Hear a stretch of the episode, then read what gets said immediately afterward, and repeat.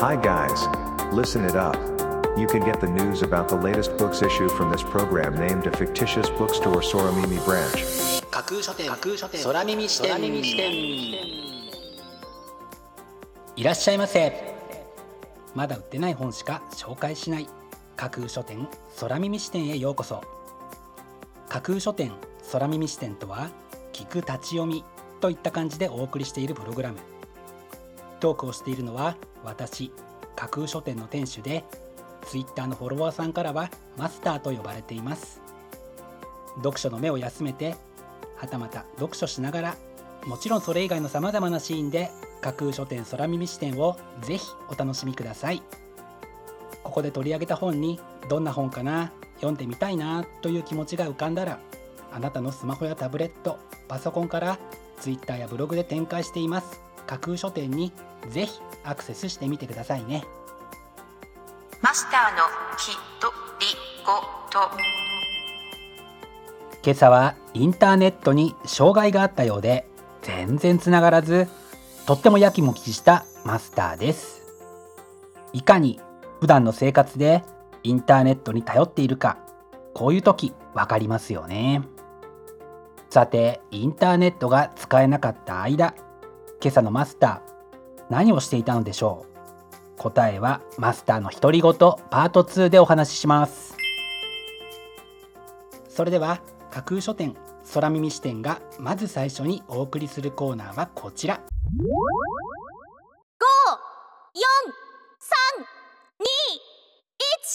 架空書店アクセスランキングワイド版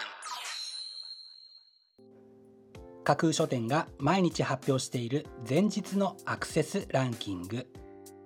架空書店のツイッターやブログでの発表は1位から3位までだけですがここ空耳視点ではランキング発表の範囲を1位から5位までとワイドに拡大してお届けします。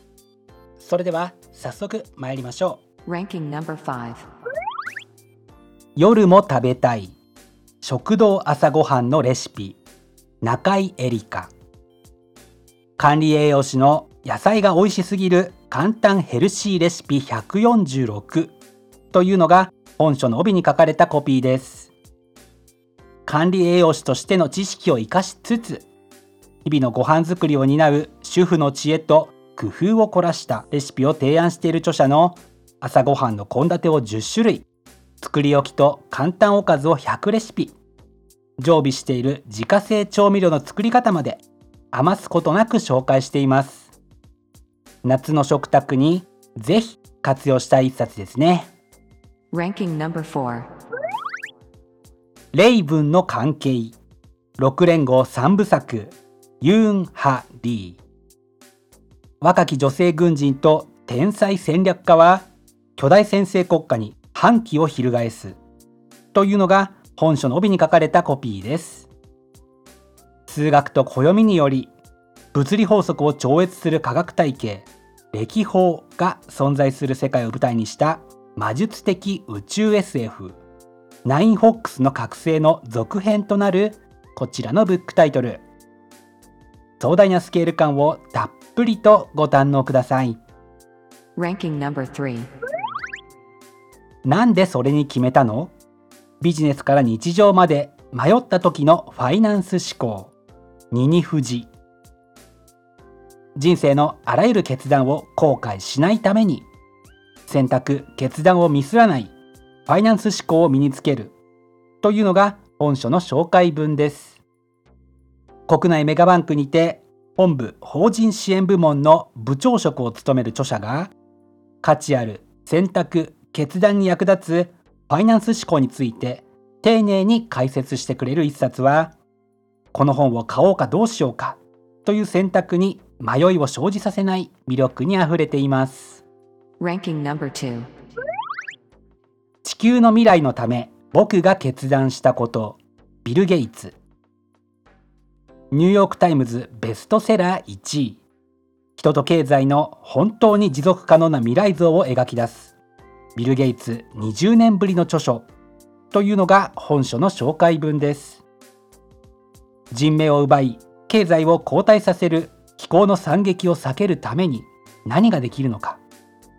その答えを探すためにビル・ゲイツは科学経済政治の専門家と協力し気候変動を解決するためのブレイクスルーを探し求め来るべき世界の姿を思い描いてきた。10年にわたるその取り組みはあらゆる人が科学文明のもたらす豊かさを享受できる本当に持続可能な世界を指し示している。今なお世界の最先端をリードするテクノロジーの巨人が我々が進むべき前進の道を提示する非常に貴重な一冊となっています.精霊に捕まって倒れる医療者と門族の患者2つの文化の衝突。生死がせめぎ合う医療という場における異文化への眼差しの重さを感性豊かに通説に物語る傑作ノンフィクションというのが本書の紹介文です。本書の中で随所にあふれるのは異文化へのアプローチの手がかり。原書は1997年刊行以来アメリカで医療福祉ジャーナリズム文化人類学など幅広い分野の必読書となりました。医学的分類の疾患とは異なる病の概念も広く紹介しケアの認識を変えたとも評される一冊は私たちにより多くのことを教えてくれるに違いありません。本日のランキング1位になりましたアン・ファディマンさんの「精霊に捕まって倒れる。医療者と門族の患者。2つの文化の衝突」はみすず書房から。8月4日発売です。では本日のランキングをもう一度おさらいしましょう。第5位。夜も食べたい。食堂朝ごはんのレシピ。第4位。レイブンの関係。6連合3部作。第3位。なんでそれに決めたの？ビジネスから日常まで迷った時のファイナンス思考。第2位地球の未来のため僕が決断したこと。そして第1位は精霊に捕まって倒れる。医療者と門族の患者。2つの文化の衝突。という結果でした。各ブックタイトルの詳細は架空書店のツイッターやブログでチェックしてくださいね。もうすぐ発売になるというワクワク。発売日当日欲しかった本が手にできるという喜び。ぜひご予約はお早めに。以上架空書店アクセスランキングワイド版でした。架空書店空耳視点お送りしています。架空書店空耳視点続いてのコーナーは架空書店のマスターが選ぶ今日の一冊。このコーナーではランキングにこそ入らなかった本や架空書店でのご紹介のセレクトから漏れてしまった本発売日より前に発売されてしまって架空書店の掲げるコンセプトまだ売ってない本しか紹介しないに合わず泣く泣くご紹介できなかった本についてお話ししていきます。本日架空書店のマスターが選んだ本はこちら。やってはいけない50の習慣。何が何でも努力はすべき。なんてことやめるだけでうまくいく。というのが本書の帯に書かれたコピーです。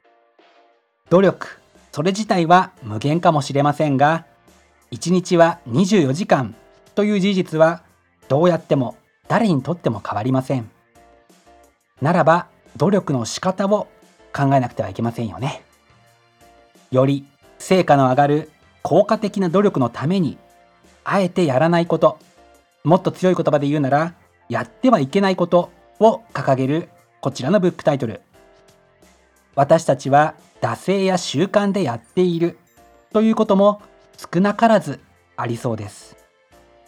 1日24時間という限られた時間資源をフルに活用するために惰性や習慣といった得体の知れないものに今こそ果敢に踏み込みやってはいけないこととしてあぶり出していきたい。そんな強い衝動に駆られて本日の一冊に選んでみました。本日のマスターが選ぶ一冊でご紹介しました井上博之さんのやってはいけない50の習慣は絆出版から明日8月4日発売です。ぜひご一読ください。以上架空書店のマスターが選ぶ今日の一冊でした。架空書店空耳視点。お送りしています。架空書店空耳視点。最後を飾るコーナーは空耳視点限定で告知します。明日の架空書店のセレクトテーマ。明日架空書店でご紹介するブックタイトルのセレクトテーマは静かに掘り下げる。何か引っかかる。何かが気になる。生きているとそんなことってたくさんありますよね。自分に関すること。生活に関わること。そして世界を取り巻くこと。あなたの関心に響く本。必ずあるはずです。明日は静かに掘り下げる。をテーマにあなたの関心のあることを少しの間ゆっくりと見つめしっかりと掘り下げていくのに役立つ。そんなブックタイトルをセレクトしてご紹介する予定です。魅力的なブックタイトル。素敵な書影は架空書店のツイッターやブログでご紹介しますのでぜひそちらでチェックしてみてくださいね。明日も皆様の架空書店のご来店を心からお待ちしています。以上架空書店空耳視点だけでお先にこっそりと教える明日の架空書店のセレクトテーマでした。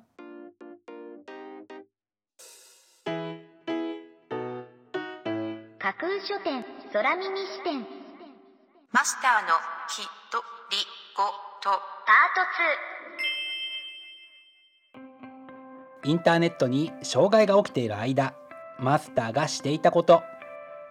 実を言うとすっかり諦めて何にもしてませんでした。インターネットに障害が起きたらその状況を伝えてくれるようなインターネット天気予報や災害通知のようなものができないかななどと思ったりするのですがそれはそもそもインターネットを使って伝えられるわけがないんですよね。今朝の混乱の影響でマスターのアイデアにも少しばかり障害が起きているようです。書店架空書店架空書店空耳視点まだ売ってない本しか紹介しない架空書店空耳視点。架空書店空耳視点では各ポッドキャストのサイトやツイッターであなたからの声をお待ちしています。今度出版する本を紹介してほしいという著者ご自身出版社編集者の方はもちろん一緒にこんな企画がやりたい。なんならこの架空書店空耳視点に出演したいというのも大歓迎です。ぜひよろしくお願いします。架空書店空耳視点最後まで聞いていただいてありがとうございます。楽しい読書の時間をお過ごしください。本日はここまでです。またお耳にかかります。ごきげんよう。